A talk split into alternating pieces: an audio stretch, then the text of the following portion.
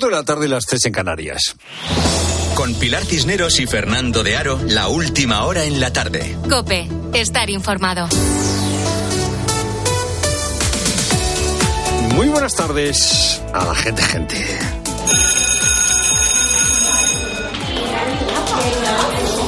...8 de enero, vuelta al cole, vuelta al madrugón, vuelta al atasco, vuelta a la rutina después de tres semanas de fiestas, de reencuentros. Estábamos eh, deseando volver a la rutina, seamos sinceros. Estábamos deseando volver a la rutina después de los turrones del roscón de Reyes, después de eh, acostarnos tarde, de levantarnos sin despertador. Cuando estamos asfixiados por la rutina, queremos fiesta. Y cuando tenemos fiesta, tenemos mucha fiesta, queremos volver a la rutina. Nunca estamos contentos con lo que tenemos. Quizá este no estar contento nunca con lo que se tiene no es una maldición. Quizá en eso consiste la grandeza de ser gente gente. Vuelta a la rutina. ¿Lo has pillado o no lo has pillado? No sabes cómo lo he pillado, no sabes qué gripazo. No se habla de otra cosa. En una sola semana la curva de gripe ha subido de forma vertical. Volvemos a hablar, volvemos a utilizar las palabras que utilizamos en el COVID. Afortunadamente no con los mismos efectos. Tasa de incidencia, el dólar el pico. Aprendimos aquellas palabras. Quizás solo aprendimos las palabras porque otras cosas no hemos aprendido. Eh, porque hemos vuelto o han vuelto los políticos a la guerra de las mascarillas. ¿eh? Otra vez. Hoy ha habido Consejo Interterritorial de Salud. Enseguida vamos a hablar de la cuestión de las mascarillas aquí en la tarde de COPE. La nueva ministra de Sanidad, Mónica García, quiere que las mascarillas sean obligatorias otra vez en hospitales, farmacias y centros sociosanitarios. Como una medida que es efectiva, una medida que es de sentido común. Ha propuesto también que no haga falta un parte médico para la baja de tres días. Se evitaría así la saturación burocrática. Los centros de eh, salud, los centros de atención primaria, pues están hasta arriba. La propuesta de la ministra ha fracasado porque, eh, bueno, el Partido Popular ha decidido eh, visibilizar su poder territorial. muchas comunidades autónomas están gobernadas por el Partido Popular y han dicho, pues no, no se acuerda eh, no nos ponemos de acuerdo, no queremos eh, eh, apoyar lo que quiere la ministra. Recordemos que la competencia en sanidad, esto no lo sabemos ya, la tienen las comunidades autónomas. el Partido Popular justifica su posición, Borja Semper, diciendo que es que llega tarde. Ahora, cuando el Consejo Interterritorial convoca a los consejeros, hay una mala praxis política. Hay una evidente dejación de funciones en el momento más crítico. Esto es poco serio y suena a postureo. Vamos a ver. Eh, seguramente habría que haber convocado este Consejo Interterritorial antes. Seguramente la ministra de Sanidad llega tarde ayer. No, ayer no. El viernes nos decía eh, el profesor Nistal que, que efectivamente había que tomar, haber tomado medidas antes. Pero el que se llegue tarde no es justificación para no apoyar una medida que parece razonable. Eh, igual que Semper Ayuso dice, pues ahora no hay mascarillas. El Ministerio de Sanidad en estas semanas no ha hecho absolutamente nada y se intenta llamar la atención con medidas que muchas veces son ocurrencias para demostrar quién manda y quién está ahí. Vamos a ver, repetimos el, razonamiento. Mónica García, la ministra de Sanidad, seguramente ha llegado tarde. Eh, quizá la fórmula no sea la adecuada, pero si la mascarilla es conveniente, ¿por qué no va el Partido Popular a apoyar esta solución? Se hizo por fin el informe de evaluación de eh, la gestión del COVID, un informe muy suave, muy suave, pero por lo menos eh, había allí algunas conclusiones. Primera, que la legislación es insuficiente. Tenemos eh, todavía una legislación que no nos sirve para afrontar pandemias o situaciones sanitarias complicadas. Segundo, que eh, el Consejo Interterritorial no funciona. Evidentemente estamos viendo que no funciona. Y que, bueno, hay que eh, reforzar la sanidad. Esto es una gripe. Eh, y afortunadamente no tiene las consecuencias de una pandemia. Pero aquel informe decía que las pandemias van a seguir llegando y aquí parece que no se ha aprendido nada. Es lo primero, no lo único. Buenas tardes, Pilar Cineros. Buenas tardes, Fernando. Buenas tardes a todos. Y contamos también que hace justo hoy un mes un buque perdía un contenedor lleno de pellets de plástico frente a la costa de Portugal. Los pellets es la materia prima en forma de bolitas que se utiliza para fabricar productos plásticos. Ahora varias playas gallegas y asturianas han recibido esos pellets, cuyo análisis ha determinado que no son tóxicos, mientras la Fiscalía de Medio Ambiente ha abierto diligencias para investigar lo sucedido. María Santiago es una de las voluntarias que ha estado ayudando en la limpieza de su playa, la de Noya, en La Coruña. Su testimonio nos lo ha dejado en Mediodía Cope. A ver, está siendo muy rudimentario, vamos con nuestros utensilios de casa, con un colador. Nosotros lo hacíamos con una pala pequeñita, intentando llevar una capa muy superficial de arena y al principio lo tamizábamos con el colador, pero era muy, muy complicado. Entonces probamos otro sistema que fue en un barreño echado de agua y como los peles flotan, cogerlos con un colador. Y estamos en la antesala del primer temporal importante de este invierno que afectará casi toda la península, especialmente durante el martes y miércoles. Se prevé mucho frío, nevadas en la cordillera cantábrica y los Pirineos, además de lluvias que caerán sobre todo en Cataluña y Baleares. Lluvias que, sin embargo, no van a paliar la grave sequía que sufren algunos puntos de España. Cataluña es uno de ellos, como también lo es Andalucía. Es por esto que en la mancomunidad del campo de Gibraltar, en la provincia de Cádiz, han anunciado que a partir del miércoles restringirá el uso del agua en toda la comarca de manera drástica. Yolanda Guirado. Pues no, los vecinos de Campo de Gibraltar no escucharán este sonido cuando abran el grifo. A partir del miércoles, municipios como Algeciras, San Roque o Tarifa no tendrán agua de 11 de la noche a 6 de la mañana. Además, el resto del día tendrán menos presión cuando abran el grifo. Según los expertos, la situación es crítica. Por eso, la presidenta de la Mancomunidad de Municipios del Campo de Gibraltar pide a los ciudadanos que usen el agua de forma responsable. Susana Pérez Custodio. Si no hacemos esta bajada de presión, nos vamos a volver a ver antes de que llegue el verano sin agua en toda la comarca. La previsión tampoco es mucho más optimista. Si de aquí a junio no llueve, si no sube la capacidad de agua en los embalses, habrá que incrementar las restricciones. Y las ciberamenazas se mantienen en este 2024 como una de las primeras preocupaciones en materia de seguridad. El Centro Criptológico Nacional gestionó en 2023 más de 107.000 ciberataques, el 34% de ellos peligrosos. Juan Baño.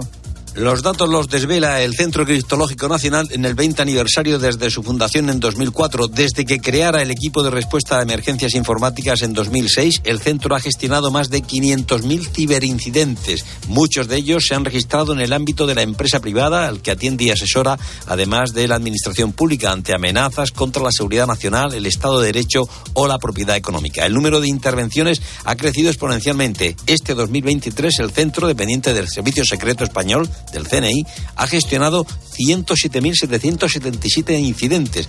El 34% han sido clasificados con un nivel de seguridad de peligrosidad alto, muy alto o crítico. El centro criptológico, con 23 herramientas o soluciones de seguridad, cuenta además con 500 sondas desplegadas en toda la administración del Estado para detectar posibles ataques y Unionistas y Villarreal buscan el último billete para octavos de la Copa del Rey Santi Duque. Ayer no se pudo finalizar el partido por un problema con la luz y en unos minutos se jugará la prórroga para conocer al ganador. Estadio Reina Sofía, Ramón Morales.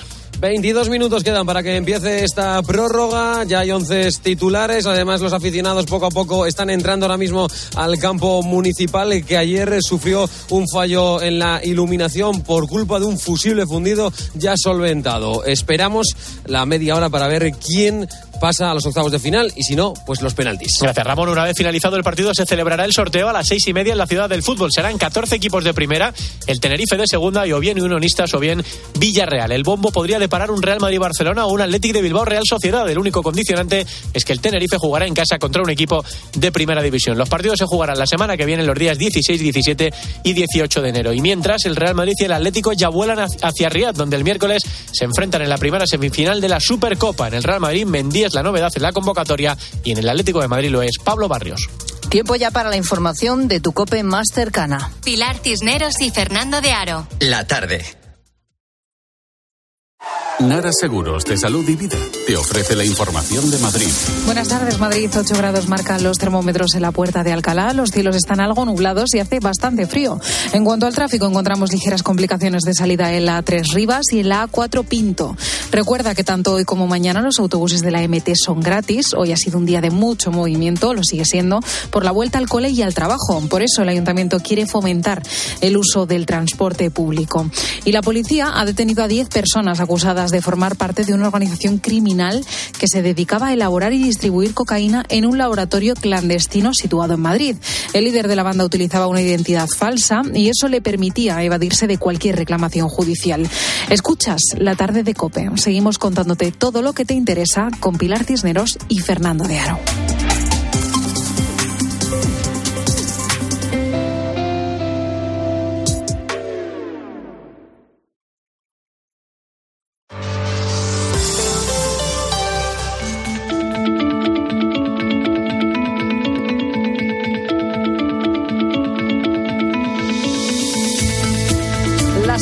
11 minutos, hora menos en Canarias, tarde de lunes 8 de enero, como estamos diciendo, pues es el primer día después de la Navidad, primer día de la vuelta al cole de nuevo, vuelta a la rutina, primer día laborable también de esas vacaciones de Navidad para muchos y desde luego el sonido de este día es el de las toses, el de los estornudos. Probablemente, de hecho, hayas llegado al trabajo y falten a tu lado unos cuantos compañeros por culpa de la gripe, del COVID, de una faringitis, de una bronquitis. Para que te hagas una idea, en la última semana del año, los ingresos hospitalarios solo por gripe ya aumentaron un 60%.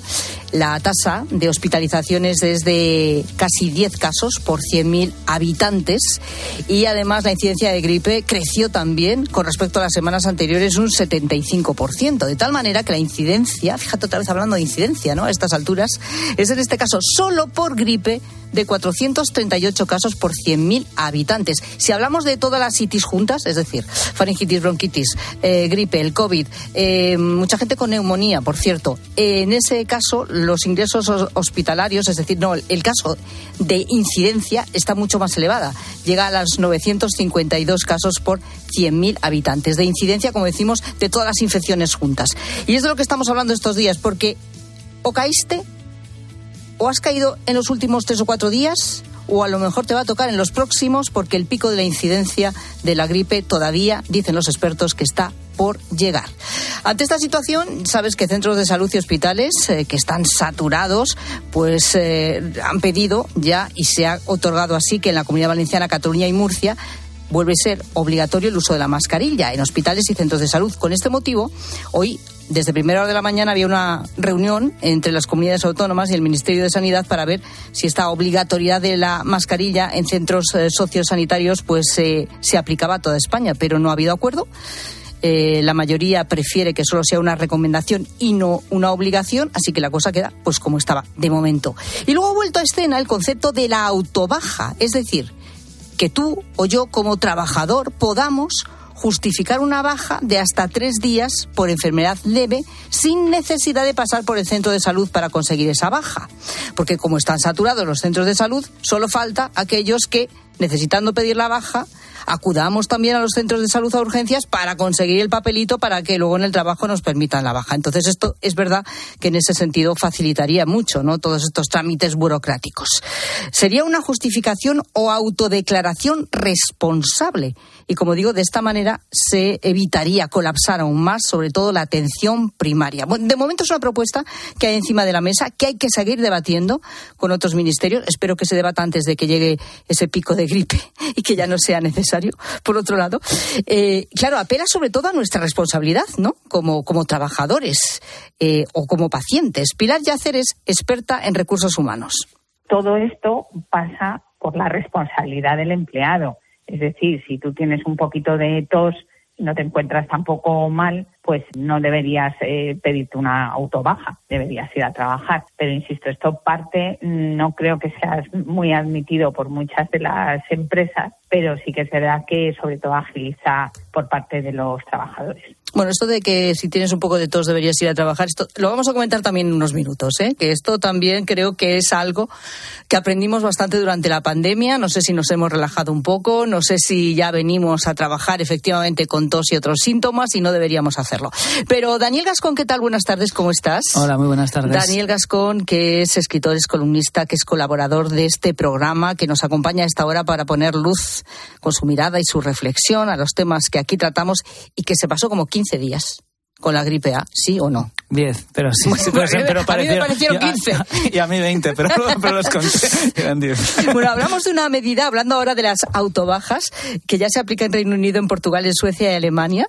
Eh, pero claro, eh, nos planteamos si esto funcionaría en España. A, a veces es que tenemos muy mala opinión de nosotros mismos, pero también es verdad que en España el absentismo laboral ha crecido un 66% en los últimos cinco años. Cada día en España eh, faltan al trabajo 1.400.000 españoles, ¿no? Entonces, claro, plantear el concepto de autobaja con este absentismo es como que no nos fiamos mucho de nosotros mismos. ¿Tú esto cómo lo ves?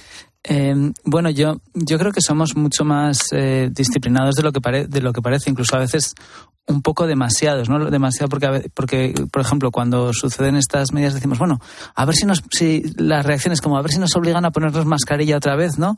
Que eh, a lo mejor en casos que no sabemos si, para que, si va a servir o si va a ser tan útil. Eh, y creo que es, que es mejor la responsabilidad que la obediencia, ¿no? Tanto en esas medidas como, en, como laboralmente. Entonces, me parece que si eso sirve para agilizar, yo ahí sí que creo que, que bueno, que, que es una medida que, que puede ser interesante, ¿no? Y que, pues eh, seguramente siempre habrá algún jeta, pero los jetas siempre encuentran los caminos. ¿no? O sea, ¿Tú crees que da lo mismo que existan las autobajas o no? Sí, que puedes facilitarlo un poco, Vale. pero para mucha gente que honestamente pues está mala ese día y que lo, pues eso lo puedes eh, arreglar y puedes evitar un colapso del sistema o que alguien vaya allí y transmita, ¿no? A lo Ajá. mejor que no es necesario. Entonces a mí no- me parece que es interesante. O sea, has dicho que te parece desde luego mucho más interesante la responsabilidad que la obediencia. obediencia. Sí. Bien. Me parece interesante ya como punto de partida y también para preguntarle a nuestro invitado, que es Rafael Bengoa, es médico especialista y asesor internacional en sistemas sanitarios. ¿Qué tal, Rafael? Buenas tardes. Buenas tardes. Esto que acaba de decir Daniel, eh, para el tema de la autobaja, pero que sería a lo mejor aplicable también a otra de las cuestiones que tenemos encima de la mesa, que es eh, la posibilidad de la obligatoriedad otra vez de las mascarillas en centros sanitarios, como pretendían hoy desde el Ministerio de Sanidad en esta reunión, reunión con las comunidades autónomas y que no ha salido adelante, aunque hay algunas comunidades autónomas que sí que lo han implantado. Eh, ¿Qué opinión tiene al respecto?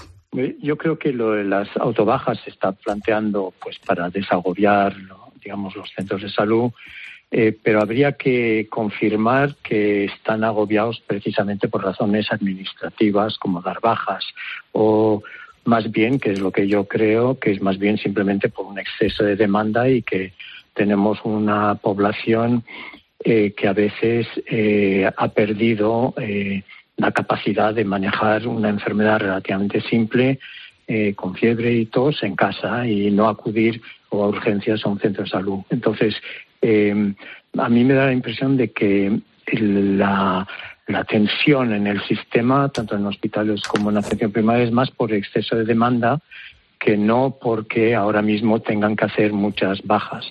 Y luego la segunda cosa es que en la mayor parte de España hemos avanzado mucho eh, telemáticamente y las bajas ya se hacen telemáticamente y por lo tanto no creo eh, que sea el agobio principal de los médicos de atención primaria eh, en estos momentos. Eh, em, sobre las mascarillas, yo creo que es positivo la decisión, aquellos que han decidido, las comunidades autónomas que han decidido eh, eh, volver a, a, digamos, a imponerlas en los centros de salud y las residencias es lógico. Me gustaría introducir una idea que, de la que no se está hablando. Es decir, eh, eh, cuanto más circule un virus, más mutaciones hace. Y por lo tanto, eh, si la gente infectada está yendo sobre todo a centros de salud y hospitales, y eh, lo lógico es pensar que va a circular más el virus allí. Por lo tanto, tener mascarillas es de sentido común y también de sentido epidemiológico, porque no queremos que esté tenga facilidades de mutación. Eh, lo acaba de decir, de sentido común. Eh, pero es que hemos perdido el sentido común en tan poco tiempo después de todo lo que pasó con el COVID. Es decir, se suponía que con el COVID aprendimos muchas cuestiones de autoprotección para el COVID y para lo que no es el COVID, es decir, para cualquier tipo de enfermedad respiratoria. Y la primera era el uso de la mascarilla en el momento que consideramos que deberíamos usarla. Eh, si vamos a un centro de salud donde sabemos que están circulando los virus, sea COVID, que no es precisamente ahora mismo el virus que más está circulando. Circula mucho más el de la gripe A, hay muchísima faringitis, bronquitis, en fin, de todo. ¿Por qué no nos ponemos la mascarilla? Bueno, sí ha habido un. Yo, creo que es normal que después de lo que ha pasado, eh, que la gente, eh, el ciudadano, tenga casi derecho al olvido eh, en ciertas cosas, pero eh, los que no tienen derecho al olvido obviamente son los que nos gobiernan eh, en las comunidades autónomas y a nivel nacional. Lo, lógico es pensar que allí, ya en diciembre, cuando empezaban a decir ciertas cosas los los indicadores, tanto de aguas residuales como de infecciones que ya empezaban a subir, lo lógico es haber eh, digamos, intervenido antes. Yo creo que lo que nos está pasando es que seguimos sin planificar eh, el peor escenario posible. Es decir, el peor escenario posible este año eran que tres virus, eh, todos respiratorios, nos iban a atacar a la vez, que es lo que está pasando.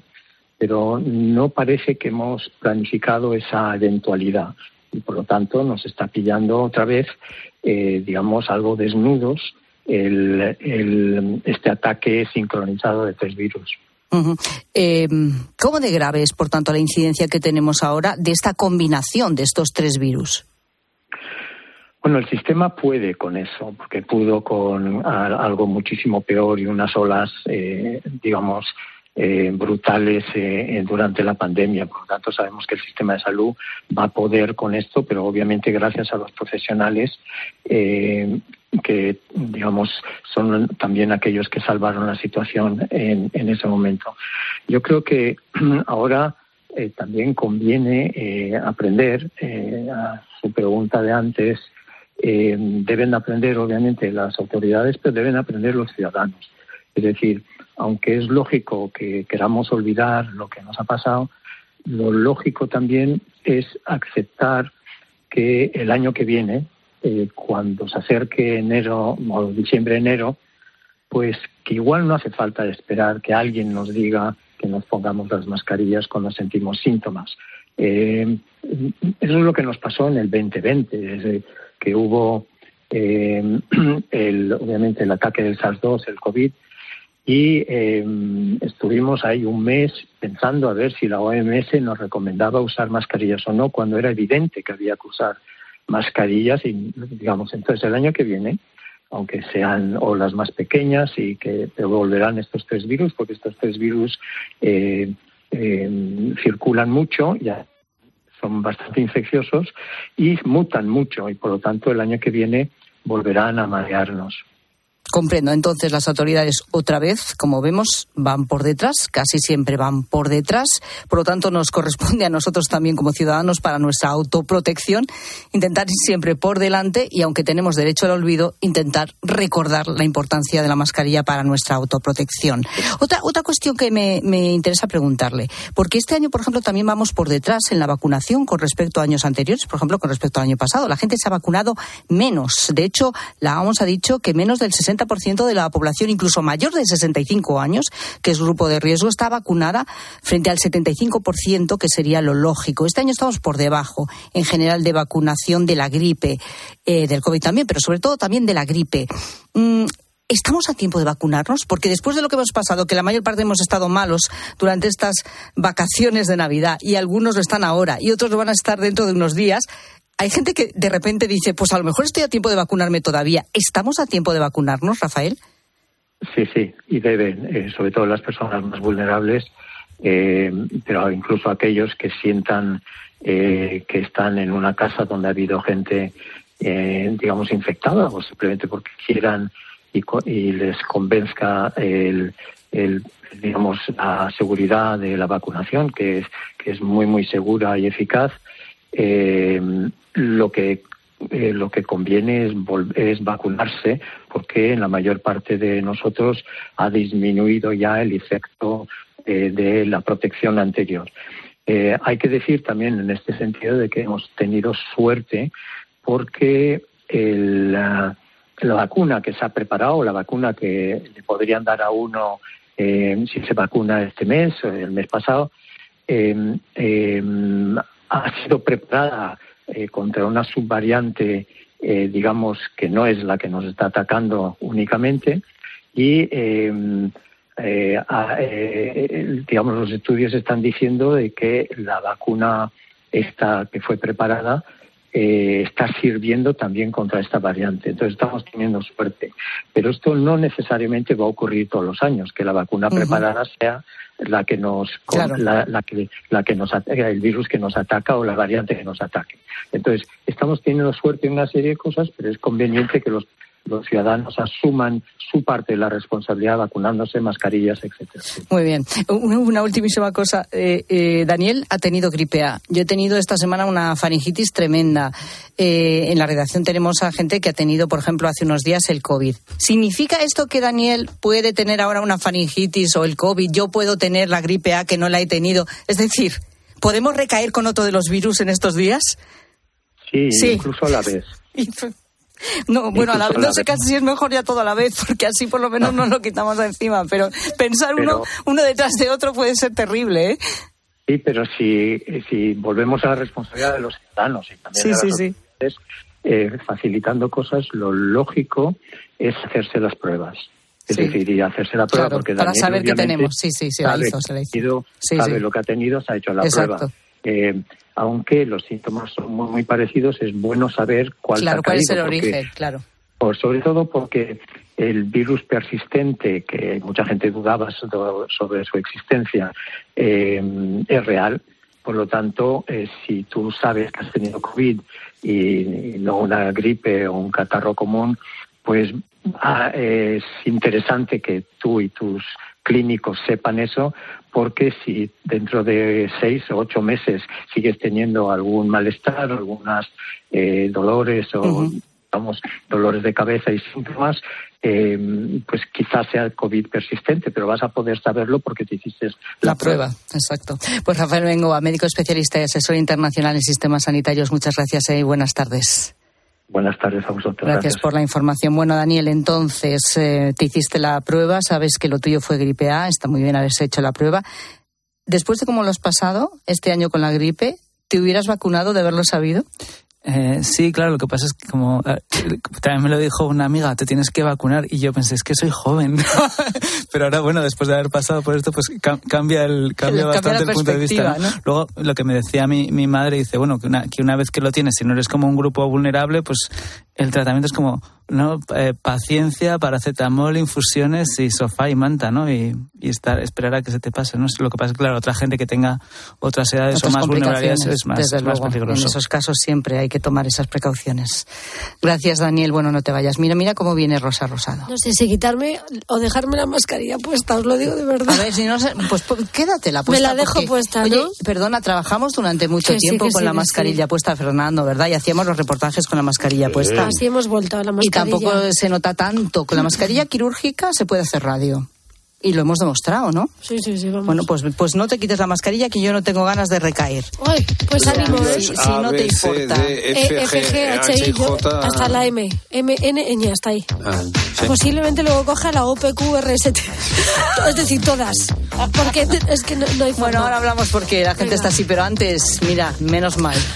Hay cosas que afortunadamente permanecen y siguen en este 2024. No la fecha de la pauta, pero la mutua continúa, Rosa Rosado. Sí, y además te recomienda que si este año, bueno, en el que va a subir todo, que no lo haga tu seguro. Si tu aseguradora te dice que tienes que pagar más, cámbiate a la mutua, porque si te vas a la mutua te bajan el precio de tus seguros, sea cual sea. Es tan fácil como llamar al 91 555 5555. Te lo digo o te lo cuento. Vete a la mutua, condiciones en mutua.es.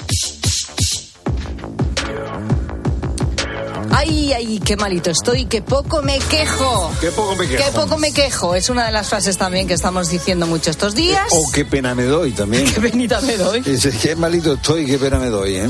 Y a lo mejor es que en casa ya te están diciendo, bueno, que a ver, tampoco estás tan mal, ¿eh? Eh, sí. Tampoco estás tan mal. Y tú, Esto, "Ay, esto es muy una malo, eh, malo". eh, es la lucha de las malo. empatías. Eh, Yo cuando estaba tan malo no me quejaba. Y tú te quejas más tal y cual. Como a la familia va siendo por turno, ¿no? Pues ahí estamos. Sí, claro, la familia ya está harta de que te quejes y entonces No, nosotros vamos a ser solidarios aquí es esta muy tarde. largo y entonces lógico que la gente Claro. vaya perdiendo la paciencia. Y en la tarde que estamos muy cerca de la gente, gente y de la gente, gente mala, enferma, con gripe estos días, más todavía.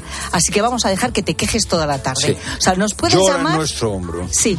Para decir, ay, qué malito estoy y qué poquito me quejo, me voy a quejar en la tarde. Sí, sí, sí, porque la familia ya pierde la paciencia, pero sobre Aquí todo ya el estamos- interés. Como no te pones buena, ya es que Claro, ya claro, da lo claro, mismo. claro, claro. Eso me pasaba a mí y con tú te. Yo le llamaba y veía que seguía allí en casa con, voz, con una voz horrible. Y yo digo, ¿pero cuántos días llevas? ¿Un mes? Sí, sí, sí. Ya, ya te dicen La qué pesada eres, ¿no? se acaba, claro. Completamente. Ya llegas a ser la pesada. Eh, claro, Y dices tú, pero vamos a ver, pues si es que no, no me tengo la enferma imaginaria y tal, ¿no? Que ¿Tú cuánto tiempo llevas? Dos semanas. Por favor. Sí, sí, ¡Ay, sí. cansina! Sí. De verdad que sí, pero de mí misma. Yo, digo estoy que- cansada de mí yo misma. te digo que, que puede durar un mes, ¿eh? Yo te- ¿Qué? ¿Qué dices, Fernando? Porque el por mío va entrando, el otro va saliendo y cuando ya parece que has remontado y tal, vuelves a hacer deporte y tal, ¡pum! Otra Una vez. mañana dice, te levantas con dos pelotas aquí en la Que no sales de una y te metes en otra, Sí, ¿no? sí. Qué horror. Pero hay que, hay que tirar para adelante. Y- y hay que quejarse. Hay, que, quejarse, a y gusto. llorar aquí, en la tarde de COPE, que para eso estamos. Eso es, bueno, Este hay es un programa que hace un servicio social inestimable. Sí, si no te hacen caso usted, en quéjese, casa- llore. Eso, pues nos llamas. Hay gente que se queja mucho, pero cada uno es que tiene sus razones. Claro. Hola, gente, gente. En casa, por esta época, cuando empezamos a resfriarnos y a que nos duelan los huesos, la garganta y nos duela todo, yo soy de las que lo digo tanto durante todo el año, lo que me pasa, que están ya aburridos. A mí me duele la cabeza y además se tiene que enterar todo el mundo. Y siempre le tengo que estar dando el parte a mi marido de lo que me pasa. Un día le dije, que no sabes lo que me pasa. Me dice, muy serio, se te han despegado las orejas. Es ya no le extraña que qué, qué crueldad. No, pero hay otra fórmula que es, es eh, ¿tú estás bien? Entonces el otro responde, sí. Pues no sabes cómo estoy yo.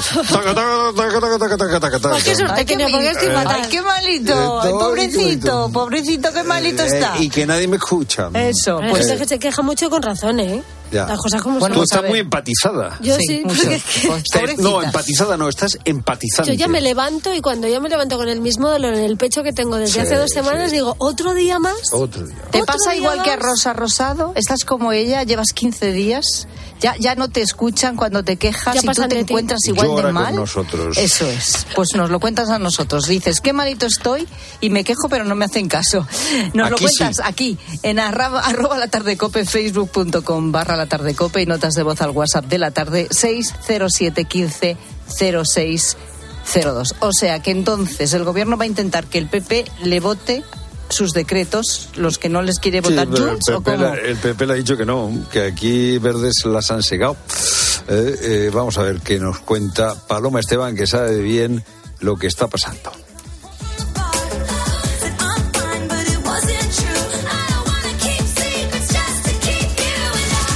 Pilar Cisneros y Fernando de Aro. La tarde.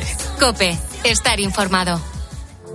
La gripe virus influenza tipo A, que la verdad está haciendo estragos. ¿eh? Hay otras patologías además asociadas, como el COVID o la insuficiencia respiratoria, y han tenido un crecimiento explosivo en los últimos días. Hay lugares, pues como Madrid, por ejemplo, que ha multiplicado los casos que ya se consideran casi umbral epidémico. Para comenzar el día bien informado, despierta con Carlos Herrera. Desde las 6 de la mañana todo pasa en Herrera en Cope. El sorteo de Eurojackpot de la 11 del viernes 5 de enero ha entregado un premio en San Sebastián de los Reyes, Madrid, de más de 2.380.000 euros. ¡Enhorabuena! Y este martes, por solo 2 euros, bote de 120 millones. Tú puedes ser el siguiente. Cómpralo ya, que son 120 millones. Eurojackpot de la 11. Millonario por los siglos de los siglos. A todos los que jugáis a la 11, bien jugado. Juega responsablemente y solo si eres mayor de edad. Si sientes que todo te va sobre ruedas y no quieres que ningún bache en el camino lo estropee, el seguro de coche de línea directa está hecho para ti. Además de ahorrarte una pasta, nunca te quedarás tirado, porque tienes coche de sustitución también en caso de avería. Cámbiate ahora y te bajamos el precio de tu seguro de coche sí o sí. Ven directo a lineadirecta.com o llama al 917-700-700. El valor de ser directo. Consulta condiciones.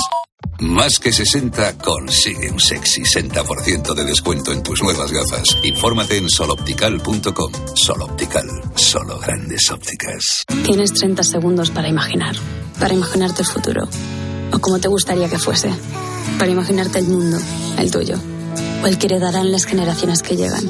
Un mañana en el que podamos hacer que las cosas sucedan. Imagínate lo que quieras, lo que te emociona, lo que podremos lograr. Si en los últimos 100 años la tecnología nos ha permitido conectar como nunca la vida de las personas, imaginémonos todo lo que seremos capaces de hacer en los próximos 100. Telefónica, imaginémonos. Escuchas la tarde. Y recuerda, la mejor experiencia y el mejor sonido solo los encuentras en cope.es y en la aplicación móvil. Descárgatela. Te compra tu coche, te compra tu carro, te compra tu buga. Te compra tu furgo, te compra tu moto, te compra tu auto, caravan. ¿Te han hecho una oferta? Te la mejoramos. Has oído bien. Mejor precio garantizado y compromiso de pago en 24 horas. Ven a vernos. ¿Te lo digo o te lo cuento? Te lo digo. No me dejas escoger el taller que yo quiera. Te lo cuento. Yo me voy a la mutua. Vente a la Mutua y además de elegir el taller que quieras, te bajamos el precio de tus seguros, sea cual sea. Llama al 91 555 5555. Te lo digo o te lo cuento. Vente a la mutua. Condiciones en Mutua.es. Pata Negra ha sido la marca más premiada en el año 2023, con 432 medallas en los concursos de vinos de mayor prestigio a nivel mundial. 432 razones para seguir brindando con Pata Negra. Vino Pata Negra. Los protagonistas de la actualidad se sientan cada mañana con Carlos Herrera. El 8 de enero del año 22 comenzó en, desde San Sebastián de los Reyes un viaje a pie que le tenía que llevar al, al Mundial de Qatar. El caso es que ha estado un año preso en temibles cárceles iraníes viviendo una experiencia que no se le va a borrar jamás. Al entrar en Irán no estuve ni 24 horas en libertad, me, me detuvieron antes, o sea, era por llamarlo de alguna manera una trampa. De lunes a viernes, de 6 a 1 del mediodía, las preguntas las hace Carlos Herrera en Herrera Incope.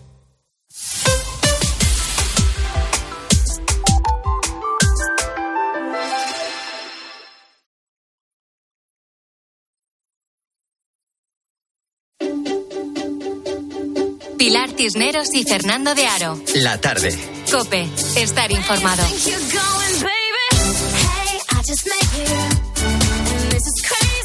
Pues tenemos este miércoles una interesante sesión parlamentaria porque se someten a la Cámara los tres decretos aprobados por el Gobierno en diciembre que se tienen que convalidar. Decreto de medidas eh, anticrisis, decreto ómnibus que incluye eh, una modificación del eh, régimen de, la justicia, digitalización fundamentalmente. Y eh, el asunto es que el gobierno en este momento no tiene mayoría parlamentaria para sacarlos adelante porque Junts dice que no, que no, que no y que no va a votar a favor. Feijó hoy ha mm, reiterado que él no está para salvar los trastos al gobierno. Nosotros vamos a estar toda la legislatura poniendo soluciones, pero no le vamos a arreglar los problemas internos del desgobierno. El portavoz de Junts, Rius, también está en el no. De momento, Junts votará en contra de los reales decretos porque agrava la infrafinanciación que ya sufre Cataluña, porque implican recortes de competencias de la Generalitat y porque pone en peligro la aplicación de la ley de amnistía. Y la ministra Montero dice que se está negociando el asunto. Si hay un elemento que es difícil en, en él llegar al punto de encuentro, pues hay que explorar el perímetro. Hay que explorar el perímetro, metáfora tras metáfora. Paloma Esteban, buenas tardes. buenas tardes. Eh, cuéntanos cómo están las negociaciones. Cuca Gamarra ha llamado, no, Bolaños ha llamado Cuca Gamarra pidiéndole el apoyo. ¿Cómo están las cosas? Bueno, pues las cosas están complicadas para el gobierno, ¿no? Lo, lo que llevamos eh, comentando desde la investidura de Pedro Sánchez y es que necesita el apoyo de muchos grupos a la vez. Yo creo que la llamada de Bolaños a Cuca Gamarra es una llamada desesperada porque, porque Junts ahora mismo está en el no y eso le pone en serios aprietos al gobierno.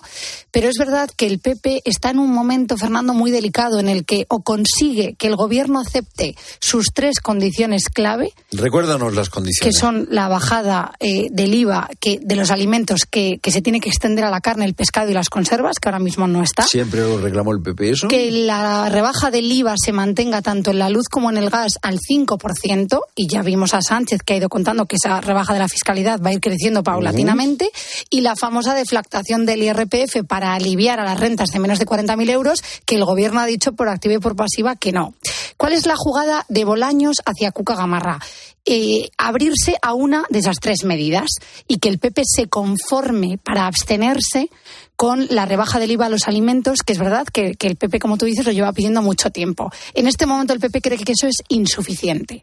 Insuficiente una sola de Una las sola- tres cosas. Sí, cree que es poco para, para el paso que tiene que ser, que es básicamente salvar los decretos del gobierno de Pedro Sánchez. Y Junts es verdad que ha dicho, y en el corte que tú has metido se ve claramente, de momento no. El de momento, sí. El de momento es importante porque Junts no da puntada sin hilo y también sabemos que las conversaciones con Junts continúan y Santos Cerdán ha reconocido que están dispuestos a modificar cosas de esos decretos y tramitarlas como proyecto de ley, sobre todo lo que tiene que ver con la supuesta infrafinanciación de Cataluña, Ya. que no sé hasta dónde vamos a llegar, pero siguen diciendo que están infrafinanciados. y yo creo que ahí el Esto es gobierno... lo que se llama, lo que Montero llama explorar el perímetro. El perímetro, hay que sacar el diccionario. Pero bueno, yo creo que la, el resumen es, el gobierno está intentándolo a dos bandas. Sí. Yo si tengo que quedarme con una, sigo pensando que Sánchez, si puede, lo saca con sus socios de investidura y no con el PP. Ya, eh, pero vamos a ver, porque Junts lleva mucho tiempo diciendo que no, que no, que no, que no.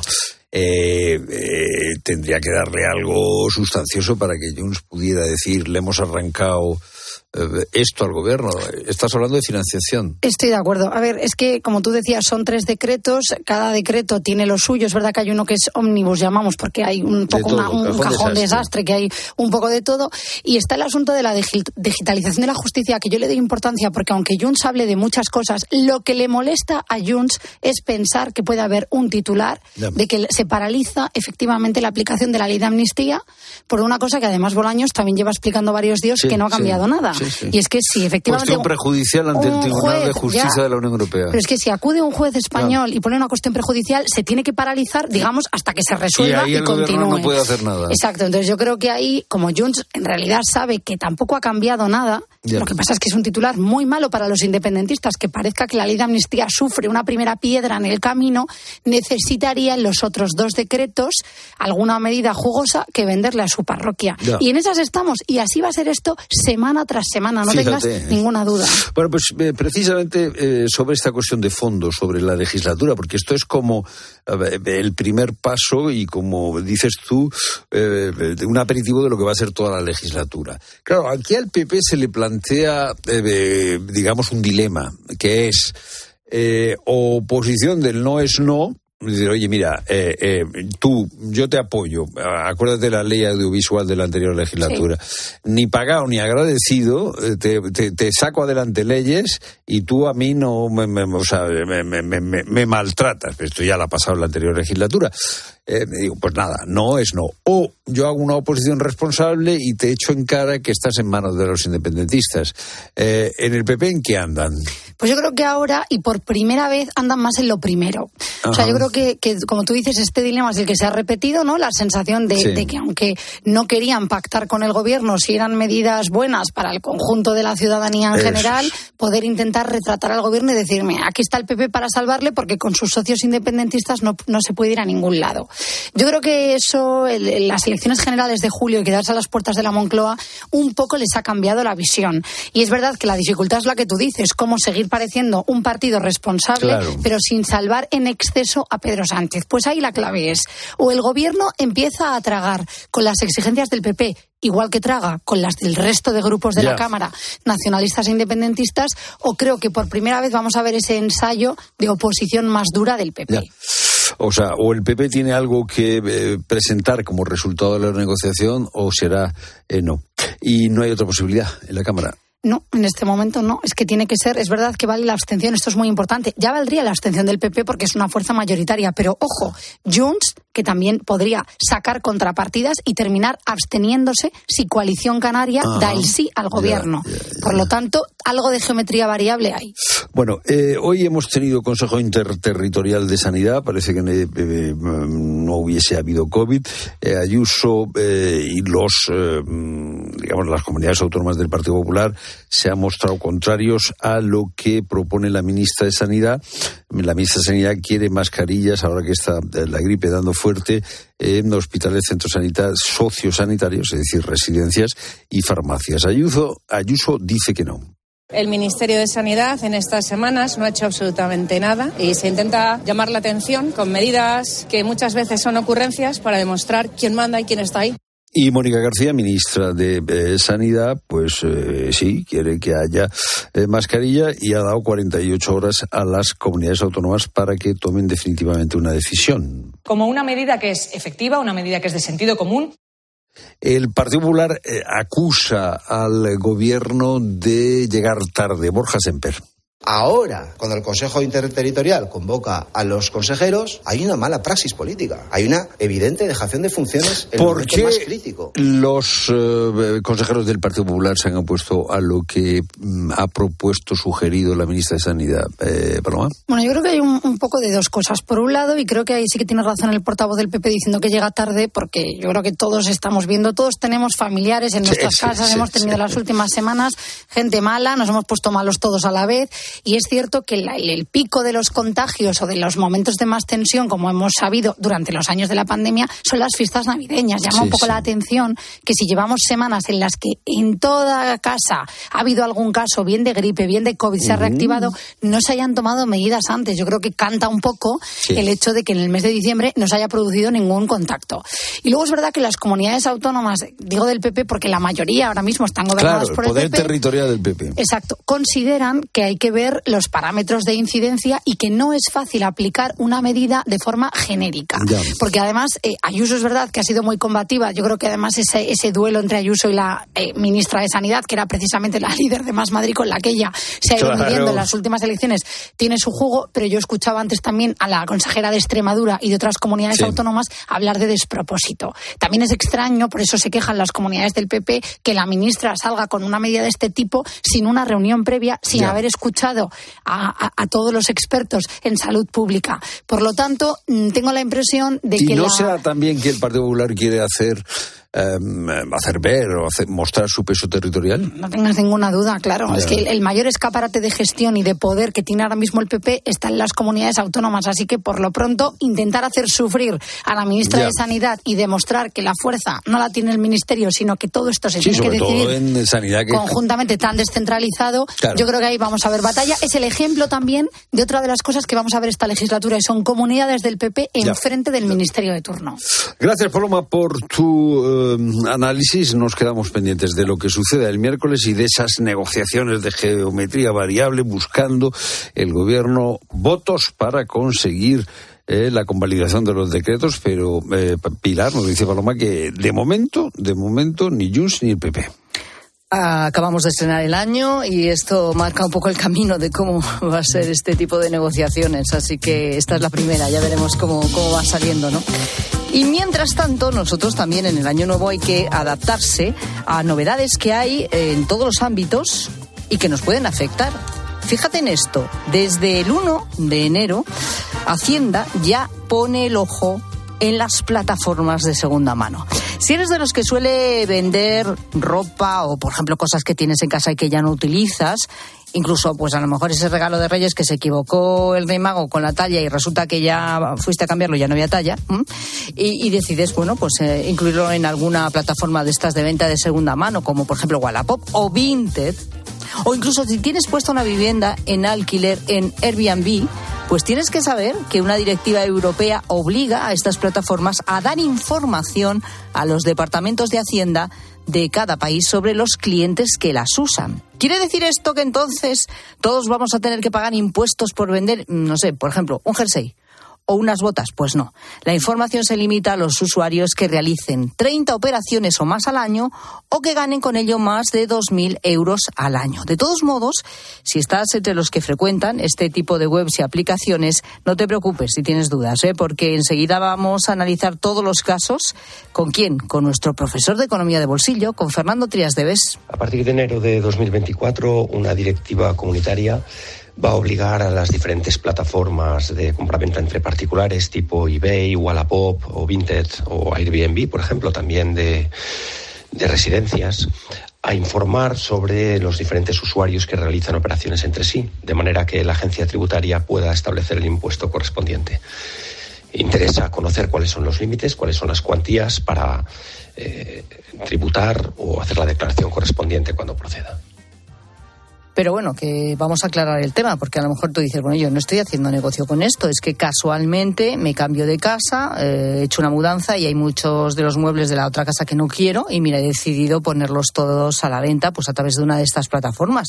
Y mira tú por dónde, pues como no estamos hablando de unos pantalones o un jersey, sino de unos cuantos muebles, pues a lo mejor la cuantía.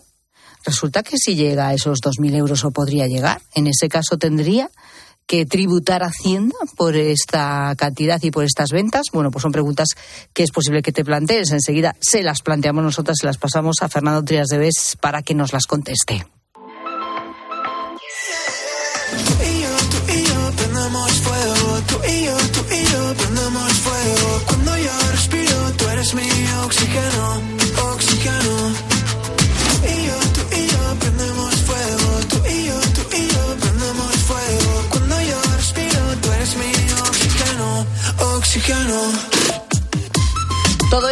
Que seas capaz de levantar- levantarte de la cama, porque estás malito. Estás malita, sí, yo lo sé, lo sé.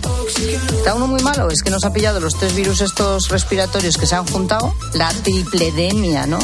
Que se está denominando en algunos medios. Y, y claro, que no le pilla una cosa, le pilla otra, o los tres a la vez, como decía antes nuestro experto Rafael Bengoa. Y hombre, pues está uno malo. ¿Tan malo, tan malo? Pues depende. A lo mejor también es que te quejas mucho. ¿Y por qué no quejarse si uno está malo, no? Lo de qué malito estoy, ¿no? Y qué poco me quejo, que decimos después. Pero a lo mejor los que te rodean piensan que te quejas, y te quejas mucho o poco. O están hartos de que te quejes. Bueno, no pasa nada. Para eso estamos los de la tarde, que abrimos el teléfono, nuestro WhatsApp, para que nos dejes mensajes, notas de voz y te quejes todo lo que quieras por estar malo y porque encima el estar malo te ha fastidiado las vacaciones y las reuniones familiares. No has podido disfrutar del cordero como todos los años, ni de los polvorones, ni siquiera te has podido comer el roscón de reyes con nata, porque claro, no te entraba nada de lo malo que estabas. Bueno, Rosa, y el brilli brilli Pilar. ¿qué? El ¿Que no te lo pudiste el poner? brilli brilli, nada. Nada. No, ha brillado nada en Nada absoluto. de glitter. O sea, ¿cuánta gente se ha tomado las uvas en bata y en pijama? Es También verdad. te digo, ¿eh? Te habías colocado ahí tus taconcitos que los tenías ya preparados. Te habías comprado un vestido más mono. Pues mira. eh, con un montón de lentejuelas. Y ahí está sin estrenar. Ahí está, para el año que viene. Bueno, Eso. para este, en este caso. Ay, qué bueno, pues eso. Ay, qué pena. Tenemos oyentes que que estamos muy mal y otros que están muy bien. Tenemos de todo. Mira, esta está muy mal, por ejemplo. A ver. Buenas tardes. Pues yo voy por el cuarto día y me encuentro floja. Tengo tos, me duele el pecho, me cuesta respirar, no tengo apetito y me encuentro que no tengo ganas de nada. Muy floja. Besos. O sea, un cuerpo escombro, pero vamos, de, de tirarlo directamente a la basura. No te preocupes que posiblemente te recuperes en unos días y vuelvas a coger No, otra cosa. pero no le digas eso. ¿Cómo se va a recuperar si le dices eso? ¿Qué ánimos son estos? Pues sí, eso es lo que nos están diciendo todo el mundo. Ay, madre. Bueno, estamos malos, sí, y estamos currando también. Bueno, gente, gente, buenas tardes. Esa voz. Yo no sé lo que tendré, pero, pero no tiene que ser bueno. Y aquí estoy talando, o dando talando. olivo hasta que el cuerpo aguante. Eh, la gripe y todas estas cosas, no hay nada más que echarle, echarle lo que le cuelga a la vida. Y ya está. Échale ganas, ala. Echarle ganas. Bueno, mira, este como está en aire libre, podando, ¿no? Talando, talando. Era una motosierra lo que Sí, seguía de sí, fondo. sí. Pues bueno, o sea, el, el- el viento se lleva, los virus está bien, o sea, puedes estar en la calle de aire, tranquilamente. aire Un poco- el, aire, el, aire, el aire nos viene bien. El aire del campo, sí. De hecho, eh, yo no sé vosotros, pero yo me he puesto buena nada más llegar a trabajar. O sea, estado mal estos días y ya llega hoy, mira tú que bien estoy ya. Pues qué suerte tienes, Pilar. no, pero... Ya que estás trabajando, mejor estar buena Pues que eso mala. también ¿eh? es verdad. Eso también es verdad, es una manera de verlo. Mira. Hombre, Claro que sí, pues si encima de estar currando estás mala, no te digo Peor, nada. peor. Bueno, no sé si esta oyente lleva razón, pero hay que ver eh, qué bien se le escucha. Buenas tardes. Yo sabes qué pasa, que como me cuido tanto y me cuido tan bien, yo estoy aquí en la cafetería, todo el mundo está malo. Mi hermana Amparir está malica, todos malos. Y yo aquí buena. ¿Pero por qué estoy buena? Porque como bien, mi- mi- mis comidicas buenas y con aceitico del billar. Y claro, si comes bien y te cuidas mucho, no pillas ni un costipado ni medio. Buenas tardes. ¿Verdad que no? No, ¿Verdad yo, que no? o sea, ayuda, ayuda, pero eso de que te libra de pillar cualquier cosa, Va a ser que mm, no. Es que los virus, los virus buscan sus caminos, ¿eh? Eh, no, no, no, y al final te pillan, como te descuides. Por buenos guisos que te metas en el no, cuerpo. ¿eh? Ojalá que no, pero bueno, cruzamos los dedos para que no te pongas malita, pero en fin, yo me cuido y mira. Que también va en la genética. Hay gente que, fíjate, Bueno, bueno, bueno. yo no soy tampoco de ponerme muy mala. Yo no suelo coger gripes. Pero mira cómo estás. Este año he cogido todas las de toda mi vida. Claro. Pero hay gente, fíjate, como está oyente que nos cuenta que ya es muy difícil que caiga malo. ¿Y eso cómo puede ser? Hola gente, gente. Yo al contrario, yo no me cojo una gripe eh, nunca. O sea, yo no sé lo que es una gripe. Soy bastante sufrida. No sé lo que dirán los demás, pero creo que soy bastante buena enferma. Pero sí es cierto que yo me, me constipo un, un poco de nariz, si acaso, sí acaso, que es raro. Pero gripe, yo de estar mala, con dolor de cuerpo, con fiebre y tal, jamás en la vida. Y en mi casa tampoco ninguno. Ninguno nos cogemos gripes, todos los más constipadillos. Hija, pues qué si acaso, suerte. eh, de la Sí, garganta. Qué suerte. Pues nada, ¿eh? Ánimo, ¿eh? Ánimo, seguir así. Para el resto, no pasa nada por estar malo. De hecho, puedes estar malo y contarlo aquí en la tarde. Notas de voz al 607 15 0602. ¿Y tú qué piensas? Escribe a Pilar Cisneros y a Fernando de Aro en Twitter en arroba la tarde cope o en nuestro muro de Facebook La Tarde Cope o mándanos un mensaje de voz al 607 150602. Cuando vuelves de unas vacaciones, seguro que quieres encontrarte tu casa tal y como la dejaste, o sea, sin nadie. El seguro de hogar de línea directa con cobertura por ocupación ilegal ahora también se encarga de todo lo importante en caso de que ocupen tu vivienda, para que siempre estés tranquilo cuando no estás en casa. Cámbiate y te bajamos el precio de tu seguro de hogar, sí o sí. Ven directo a lineadirecta.com o llama al 917-700-700. El valor de ser directo. Consulta condiciones. Los bancos. Existe una opinión generalizada sobre nosotros y no siempre es positiva. De BBVA para todas las personas. A 8 de cada 10 personas en España les preocupa el cambio climático. Los bancos respondemos apoyando a nuestros clientes en su transición ecológica. En BBVA creemos en un futuro mejor. Por eso trabajamos cada día para que las personas y empresas prosperen. Conoce más en bbva.com. ¿Te lo digo o te lo cuento? Te lo digo. No me dejas escoger el taller que yo quiera. Te lo cuento. Yo me voy a la mutua. Vente a la Mutua y además de elegir el taller que quieras, te bajamos el precio de tus seguros, sea cual sea. Llama al 91 555 5555. Te lo digo o te lo cuento. Vente a la mutua. Condiciones en Mutua.es. Ahora en Carglass queremos que mejores tu visión cuando conduces bajo lluvia. Por eso, con la reparación o sustitución de cualquier luna, te aplicamos el tratamiento anti lluvia gratis. Carglass cambia, Carglass repara. Promoción válida hasta el 10 de febrero. Consulta condiciones en carglass.es. Prepárate para disfrutar de un hogar súper renovado cambiando tu suelo, tus puertas, actualizando el baño o mejorando la calefacción y sumando confort en toda la casa con las super ofertas del Leroy Merlin. Ahorra con descuentos de hasta el 35%, solo hasta el 1 de febrero. Aprovecha nuestras super ofertas comprando en leroymerlin.es, en la app en el 910 49 99 99 o en tu tienda Leroy Merlin. Escuchas la tarde. Y recuerda, la mejor experiencia y el mejor sonido solo los encuentras en cope.es y en la aplicación móvil. Descárgatela.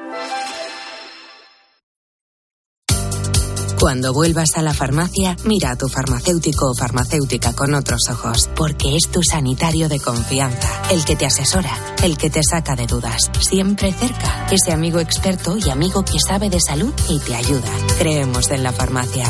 Cofares, impulsando la farmacia cada día. Hay emociones tan intensas e indescriptibles que teníamos que ponerles nombre. Son las emociones de los clientes de Gilmar, como el compromiso. Sensación de compromiso al contar con Gilmar durante todo el proceso de compra de tu casa. Descubre más emociones en emocionariogilmar.es. Gilmar, de toda la vida, un lujo. En las rebajas de multiópticas lo único que cambia es el precio. Descubre la mayor variedad de gafas con los últimos diseños y la máxima calidad a unos precios aún mejores. Dos gafas Mo graduadas con antirreflejante por 89 euros o dos Mo progresivas de alta tecnología por 189 euros. Solo en multiópticas. Lo que está pasando y sus consecuencias te lo explica Pilar García Muñez. El canal de Suez, este punto del planeta por el que circulan el 10% de las mercancías a nivel mundial. Pero en las últimas semanas, las grandes compañías navieras del mundo están rechazando esa ruta para evitar que los barcos sean atacados por los chiíes hutíes de Yemen, un país que se encuentra en plena guerra civil. Esto puede suponer una alteración del comercio mundial que podemos acabar notando absolutamente todos. Escucha de lunes a viernes de 1 a 4 de la tarde, Mediodía.